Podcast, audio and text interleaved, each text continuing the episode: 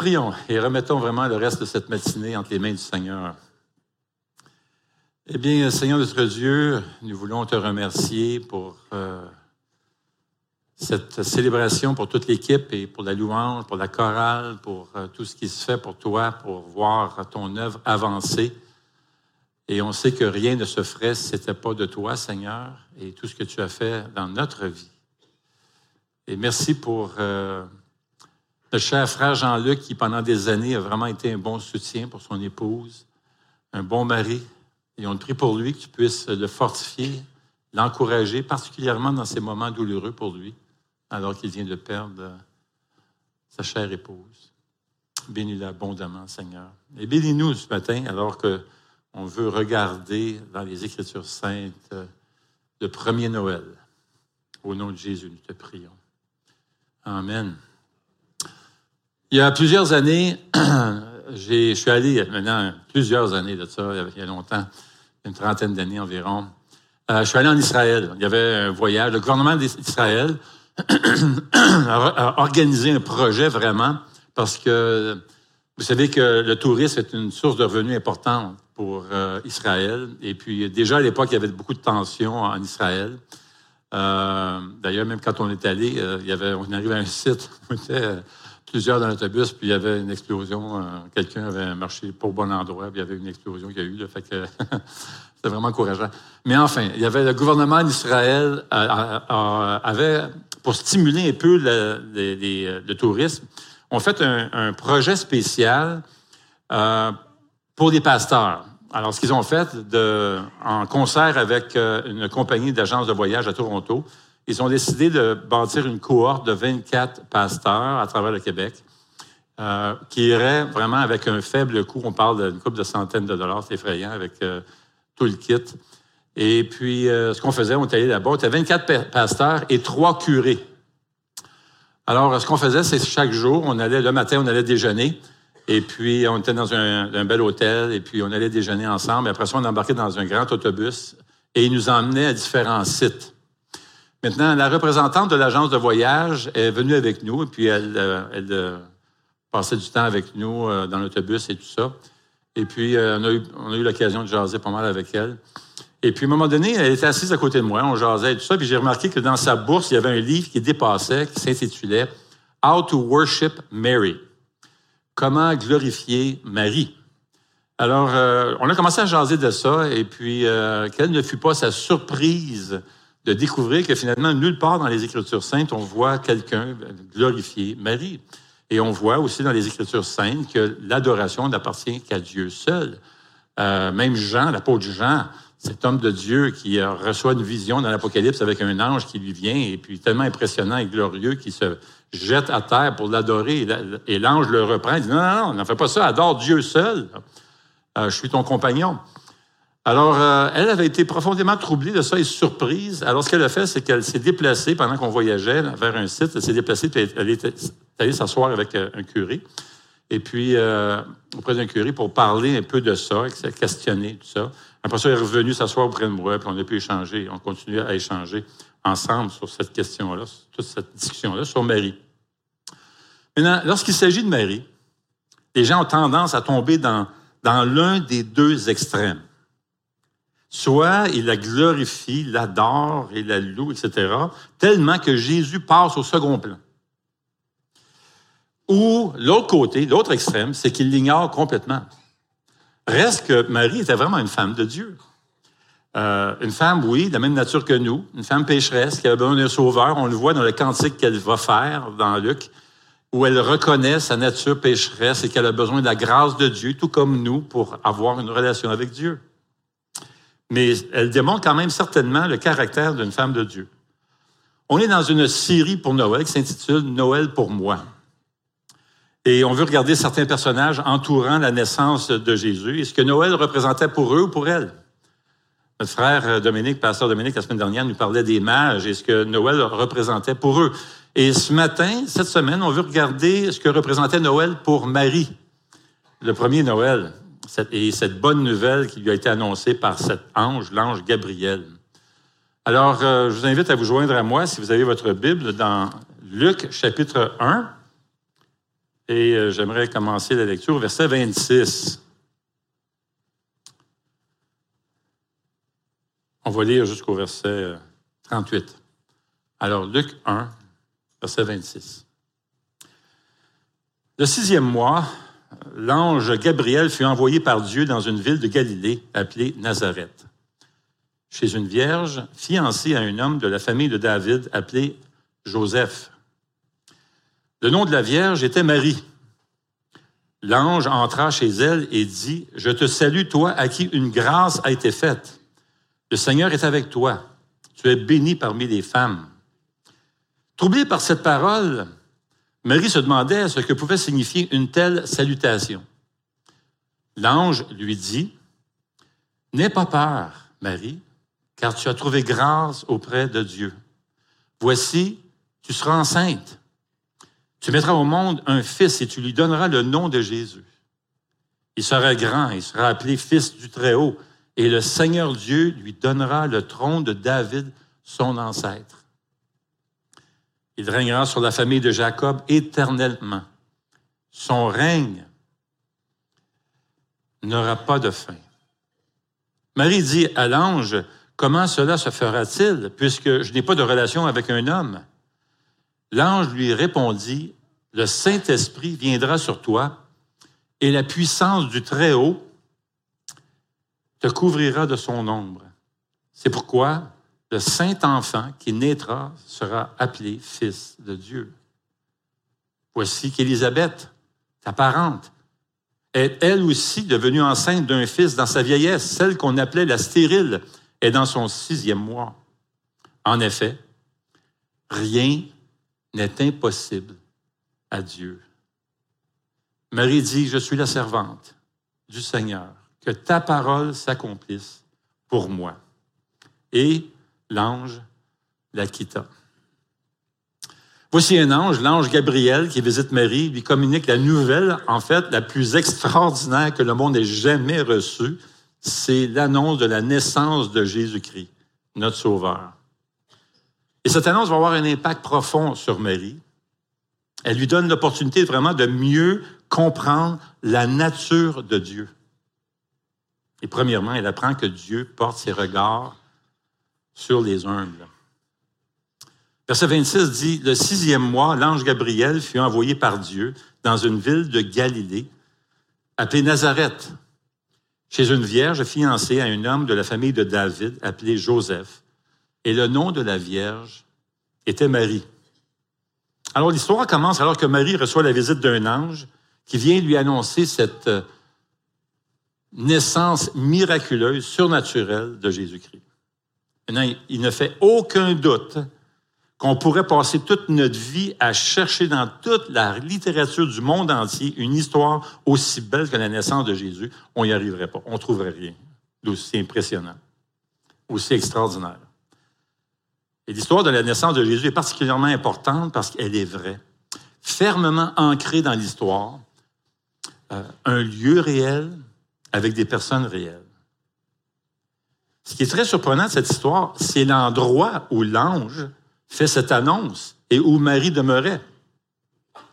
On lit, l'ange Gabriel fut envoyé par Dieu dans une ville de Galilée appelée Nazareth. C'est surprenant, ça. Car les Juifs de l'époque croyait que le Messie allait émerger de la capitale religieuse d'Israël, Jérusalem, plus précisément au temple, dans la maison et dans la présence de Dieu, situé en Judée, au sud d'Israël. Mais l'ange Gabriel ignore complètement la Judée, qui représentait quand même le cœur de l'œuvre de Dieu à travers Israël et à travers des siècles. L'ange se rend plutôt au nord, en Galilée, une région méprisée par les Juifs en raison de sa population qui était considérée comme un peuple composé de personnes de descendance mixte. En d'autres mots, le peuple n'était pas, aux yeux des Juifs, n'était pas cachère. On ne les voyait pas comme des Juifs purs. On les discriminait, on se moquait d'eux. D'ailleurs, les chefs religieux de l'époque disaient, si vous voulez être riche, et c'était péjoratif, en d'autres mots, si vous voulez être matérialiste, allez dans le nord. Allez dans le nord. Mais si vous voulez être spirituel, consacrés. Si vous voulez être des femmes et des hommes de Dieu, venez rester dans le sud, en Judée, à Jérusalem particulièrement, près du temple. Non seulement on méprisait la Galilée au nord, mais même les gens du nord méprisaient une ville, Nazareth. C'est comme si cette ville n'existait pas pour les gens de l'époque. Nazareth, c'est comme un, non-lieu, comme on dirait ici, une place perdue au milieu de nulle part. Premièrement, la ville n'est même pas mentionnée dans l'Ancien Testament. Elle ne fait même pas partie des écrits juifs de l'époque. C'était une ville considérée comme médiocre et corrompue. Elle était envahie par des non-juifs et des soldats romains. Rappelez-vous ce que Nathanaël a dit d'ailleurs lorsqu'il a appris que Jésus venait de Nazareth. Qu'est-ce qu'il a dit? Peut-il y avoir quelque chose de bon de Nazareth? Il laissait entendre que la ville, était misérablement corrompue. Et l'ange Gabriel entre donc dans la modeste demeure de Marie. Et aux yeux du monde, Marie aussi n'était pas très importante non plus. Elle était trop jeune, premièrement, pour avoir de l'expérience, pour connaître le monde, pour avoir accompli quoi que ce soit. C'était une jeune adolescente. À l'époque, on se mariait très jeune. Elle avait peut-être 14, 15 ans. Et tout comme les paysannes pauvres de l'époque, elle était analphabète, fort probablement, et sa connaissance des Écritures saintes était très limitée. Mais est-ce que c'est pas remarquable quand même que la nouvelle la plus grandiose jamais annoncée en Israël soit parvenue à la personne la plus humble de ses citoyens? Alors que les Juifs méprisaient ce peuple, Dieu, dans sa grâce, choisit une jeune fille de Nazareth, en Galilée, pour être la mère du Messie promis, le Sauveur du monde. Et c'est exactement ce que Marie va dire dans son cantique qui viendra plus loin. Mon âme célèbre la grandeur du Seigneur, et mon esprit se réjouit en Dieu, mon Sauveur, parce qu'il a porté le regard sur une humble servante. C'est Martin Luther qui a fait remarquer, il aurait pu aller à Jérusalem et choisir la fille de Caïphe, qui était belle, riche, vêtue de vêtements brodés d'or et accompagnée d'un cortège de servantes, mais Dieu a préféré une humble jeune fille d'une petite ville.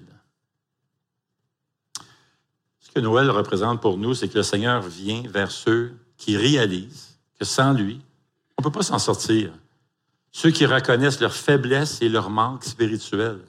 L'incarnation, le salut, la résurrection, Noël ne sont pas pour les gens orgueilleux et les, les autosuffisants. Comme nous disons ailleurs, Dieu résiste aux orgueilleux, mais il fait grâce aux humbles. Alors pour Marie, Noël représente également la réalisation que Dieu manifeste sa grâce d'une manière inattendue et extraordinaire. Le verset 7 nous apprend qu'elle était fiancée à Joseph. Et deux étaient pauvres, et on le sait par l'offrande qu'ils vont offrir, le sacrifice qu'ils vont offrir plus loin, c'était le sacrifice des pauvres. Il faut savoir qu'à l'époque, être fiancé, c'était être marié. La seule façon de rompre une fiançaille, c'était par une lettre de divorce. D'ailleurs, on t'appelait épouse et mari, même dans les fiançailles, avant même de passer à la deuxième étape, qui était le mariage comme tel. L'ange entre chez elle. Et verset 29, 28 euh, dit, l'ange entre chez elle et dit, je te salue, toi à qui une grâce a été faite. Le Seigneur est avec toi. Tu es béni parmi les femmes. Troublé par cette parole, et littéralement dans l'original, ça dit grandement troublé, profondément troublé par cette parole, Marie se demandait ce que pouvait signifier une telle salutation. Mais on peut, on peut la comprendre. Je te salue, toi à qui une grâce a été faite. Le Seigneur est avec toi. Pourquoi un ange irait la saluer? Comment se fait-il qu'elle reçoive la grâce de Dieu et que le Seigneur est avec elle? Elle ne comprend pas. Maintenant, la réponse de Marie révèle son humilité, son honnêteté devant Dieu. Elle ne s'attendait certainement pas à avoir un ange et encore moins de recevoir des faveurs spéciales du ciel. Pensez-y. Elle n'avait rien d'exceptionnel pour que de telles choses se produisent. Et c'est toute une grâce, en effet, qui lui est faite. Marie a été la seule femme parmi les milliards d'habitants sur la terre à avoir été choisie pour porter et prendre soin du Fils de Dieu. Et c'est ce que Marie souligne dans son chant qui vient plus loin, verset 48. Elle dit, Toutes les générations me diront heureuse, parce que le Tout-Puissant a fait de grandes choses pour moi. La grâce de Dieu est évidente ici. Dieu a contourné la Judée, Jérusalem et le Temple. Il est venu dans un pays méprisé, une ville méprisée, à une humble femme. Et c'est avec raison que la salutation de l'ange commence en disant à Marie, Réjouis-toi, Marie. C'est ça que ça dit littéralement. Ça dit salut. Le mot salut dans l'original, c'est l'idée de se réjouir. Un peu quand tu salues quelqu'un, tu es content. Alors, réjouis-toi, Marie. J'ai toute une nouvelle à te faire. Ça, c'est l'ange. Réjouis-toi. Toi à qui a, été accordée cette faveur, le Seigneur est avec toi. Alors évidemment, elle est grandement troublée par les paroles de l'ange. Mais l'ange la rassure, il lui fait une annonce tout à fait extraordinaire. Au verset 30, il dit, l'ange lui dit, N'aie pas peur, Marie. On voit ça souvent. N'aie pas peur, Marie, car tu as trouvé grâce auprès de Dieu. Voici que tu seras enceinte, tu mettras au monde un fils et tu lui donneras le nom de Jésus. Il sera grand, il sera appelé fils du Très-Haut. Et le Seigneur Dieu lui donnera le trône de David, son ancêtre. Il régnera sur la famille de Jacob éternellement, et son règne n'aura pas de fin. Marie apprend donc qu'elle aura un garçon et elle reçoit l'ordre de lui donner le nom de Jésus. C'est Dieu qui le nomme, son parent. La venue de Jésus a été longtemps annoncée dans l'Ancien Testament. Plusieurs prophéties ont annoncé la venue du Messie pour apporter le salut, le pardon des péchés. Mais Marie est la première femme à entendre le nom de Jésus. Elle est la première à recevoir le message que ce grand salut vient dans le monde par l'intermédiaire d'un enfant qui va naître à Bethléem et qui va s'appeler Jésus. Elle est enfin, en fait, la première, la première personne même à entendre l'Évangile tel qu'on le connaît aujourd'hui. Certains suggèrent même que c'est la première chrétienne. C'est intéressant de réaliser que la première personne à avoir entendu le message de l'Évangile sous la forme que nous connaissons aujourd'hui, et la première personne à, l'avoir reçu avec foi était une jeune fille de 15 ans. Elle entend le message et comme on va le voir, elle le reçoit correctement avec foi. Le nom Jésus signifie sauver ou sauveur. Quelle grâce! Dieu envoie son Fils Jésus afin que ceux qui croient en lui, qui placent leur foi en lui, seront sauvés. Il est venu pour sauver les pécheurs. Romains 6, 23 le dit, le salaire du péché, c'est la mort, mais le don gratuit de Dieu, c'est la vie éternelle en Jésus-Christ, notre Seigneur. Quelle grâce! Gabriel poursuit en disant, il sera grand et on l'appellera fils du Très-Haut. L'enfant est le fils de Dieu. Maintenant, les paroles de l'ange Gabriel, c'est une interprétation de 2 Samuel 7, versets 8 à 16, où Dieu promet que le trône de David va continuer à jamais. D'ailleurs, c'est de cette façon que les rabbins, les chefs religieux comprenaient à l'époque ce passage, cette promesse, cette prophétie dans l'Ancien Testament de 2 Samuel 7, à savoir que ça faisait référence au Messie qui allait venir, le Sauveur. Alors, ce que l'ange est en train de dire à Marie, c'est que l'enfant qu'elle va porter est nul autre que le Messie promis de l'Ancien Testament.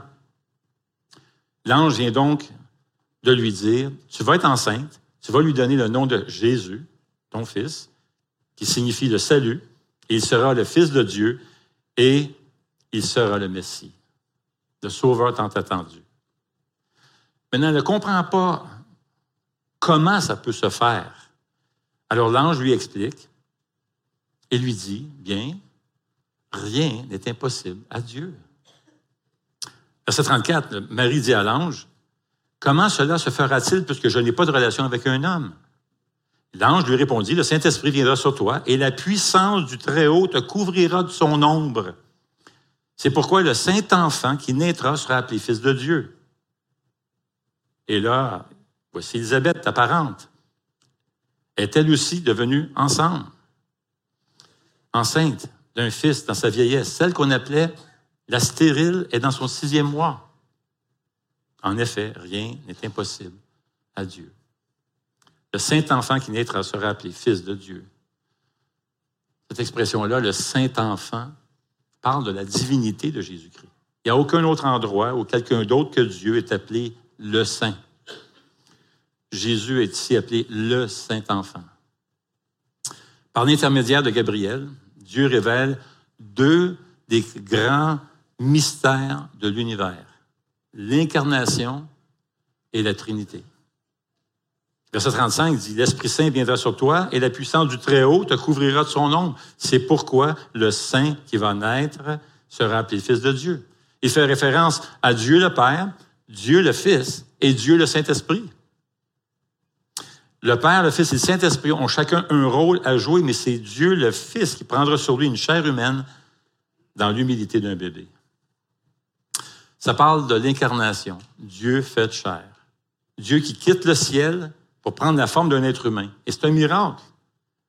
Rien ne peut manifester autant la grâce de Dieu que l'incarnation. Noël, c'est l'infini qui est devenu fini. L'immortel devenu mortel. L'omnipotent est littéralement devenu impuissant. Parce que le créateur de l'univers est devenu un bébé. La version la plus faible, une cellule, la version la plus faible et la plus petite de la vie dans l'univers. L'idéal est devenu réel. Le surnaturel est devenu naturel. Le métaphysique est devenu physique. L'invulnérable est devenu vulnérable. Le sacré intouchable est devenu un bébé qu'on peut prendre dans nos bras et cajoler et câliner. L'impossible est devenu possible. Seul le christianisme affirme que Dieu est devenu fragile.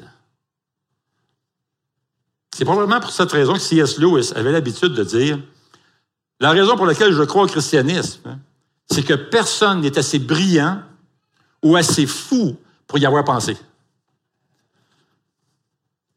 Dieu est devenu quelqu'un qu'on peut blesser.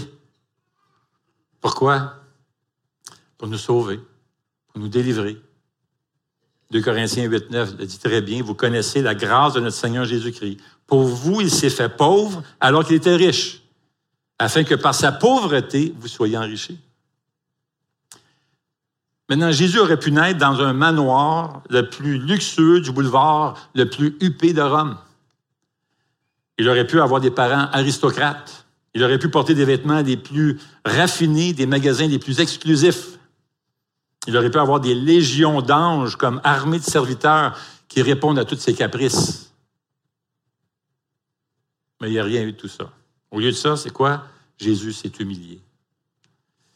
Jésus-Christ est devenu totalement fragile et il est mort sur la croix pour payer pour nos péchés et pour réconcilier avec lui-même quiconque est prêt à admettre qu'il a besoin de son salut, besoin de la vie éternelle. C'est Martin Luther qui a dit, Avez-vous peur de Dieu? Il place devant vous un bébé auprès duquel vous pouvez vous réfugier. Vous ne pouvez pas avoir peur d'un bébé, car rien n'est plus attirant pour le cœur humain qu'un bébé. Pour moi, dit-il, il n'y a pas de plus grande consolation donnée à l'humanité que celle-ci. Jésus s'est fait homme, un enfant, un bébé. Pourquoi? Pour avoir une intimité, avoir une relation avec nous. Il a fait tout ça pour s'approcher de nous. Regardez comme il nous aime. Quelle marque d'amour. Pour Marie, Noël lui fait comprendre que Dieu porte ses regards sur les humbles, que Dieu manifeste sa grâce d'une manière inattendue et tout à fait extraordinaire. Mais c'est aussi l'occasion pour elle de voir la puissance de Dieu. L'ange lui fait cette annonce extraordinaire qu'elle va avoir un enfant. Maintenant, elle est profondément troublée par cette annonce. Maintenant, Marie n'est pas incrédule. Elle demandait simplement à être éclairée ici. Le mot dans l'original parle même de logique. Elle essaie de réfléchir logiquement, elle essaie de comprendre. Alors l'ange ne la reprend pas comme il a repris Zacharie qui avait manqué de foi lorsque l'ange lui a annoncé la naissance miraculeuse de Jean-Baptiste. On ne parle pas de la même chose ici. Elle veut simplement comprendre. Comment? Alors l'ange lui répond, la puissance du Très-Haut va te couvrir de son ombre. Le mot ombre ici est vraiment intéressant et vraiment puissant. C'est le même mot qui est employé pour l'ombre qui remplissait, cette nuée qui remplissait le, temple, la maison de Dieu, la présence de Dieu. En fait, l'ange est en train de lui dire que ton ventre, Marie, deviendra le lieu très saint de la présence de Dieu. Le mot est aussi employé pour la montagne de transfiguration alors que Jésus est là et c'est comme si Dieu ouvre le rideau et laisse voir la gloire de Jésus-Christ. Cette nuée qui est là, cette présence de Dieu, l'ombre. C'est le miracle de Dieu de créer la vie. Il fait naître Jésus d'une vierge. La Bible parle aussi d'une nouvelle vie que nous pouvons recevoir miraculeusement lorsque nous plaçons notre foi en Jésus-Christ. Jésus parle de la nouvelle naissance. Naître de nouveau pour recevoir la vie éternelle en Jésus. Et ceux qui viennent en Jésus font l'expérience de la présence de Dieu en eux par l'action miraculeuse du Saint-Esprit qui est venu sur eux, il leur donne la vie. C'est l'un des, l'une des merveilles que Jésus nous offre, une vie nouvelle qui vient d'en haut. C'est une œuvre qu'on ne peut pas faire par nous-mêmes. C'est par l'intervention du Saint-Esprit. Parfois, j'entends des gens me dire, Dieu ne voudrait rien savoir de moi. Moi, je suis trop pécheur, je suis trop loin, j'ai fait trop de bêtises, je ne suis pas assez bon. Eh bien, l'ange dit, rien n'est impossible à Dieu. N'est-ce pas? Dites-le avec moi, là. Rien n'est impossible à Dieu. Encore une fois, rien. Dis-le à ton voisin, il a besoin de l'entendre aussi. Dis-le. Là. Amen. Apprenons ça par cœur. Rien n'est impossible à Dieu. Souviens-toi de ça lorsque tu es devant une épreuve, tu ne sais pas quoi faire. Rien n'est impossible à Dieu. Marie répond, verset 38, Je suis la servante du Seigneur, que ta parole s'accomplisse pour moi. Et l'ange la quitta. Je suis la servante du Seigneur. Elle aurait pu dire, Gabriel, merci, mais non merci, compte pas sur moi. Mais Marie répond, par la foi. Mais il ne faut pas oublier qu'elle risque la honte publique. Les gens allaient poser des questions, comment ça tu es enceinte? Elle risque de divorcer, jamais se marier. Elle risque peut-être même d'être chassée de son foyer, se retrouver dans la rue, démunie. Mais face à tous ces risques, Marie parle avec foi et elle conclut que ta volonté se fasse à mon égard. Voyez-vous, être un serviteur de Jésus, c'est accepter son plan pour notre vie, même si on ne comprend pas tout. Amen. C'est de cette façon que la foi répond à la grâce. L'ange vient lui annoncer que Jésus est le roi éternel. Alors Marie se soumet au Seigneur. Elle dit, je suis la servante du Seigneur. Et elle le dit avec joie en passant et avec attente. Qu'il m'arrive ce que tu dis, Seigneur. Je suis à toi. C'est l'attitude qu'elle a. Alors que cette période de Noël, les amis, soit un temps où chacun d'entre nous proclame avec joie et attente pour la nouvelle année qui va commencer. Seigneur, je suis ton serviteur. Il va se passer des choses cette année, je ne comprendrai probablement pas, mais Seigneur, je veux répondre avec foi parce que tu es le roi des rois. Je suis ton serviteur, je suis ta servante. Amen.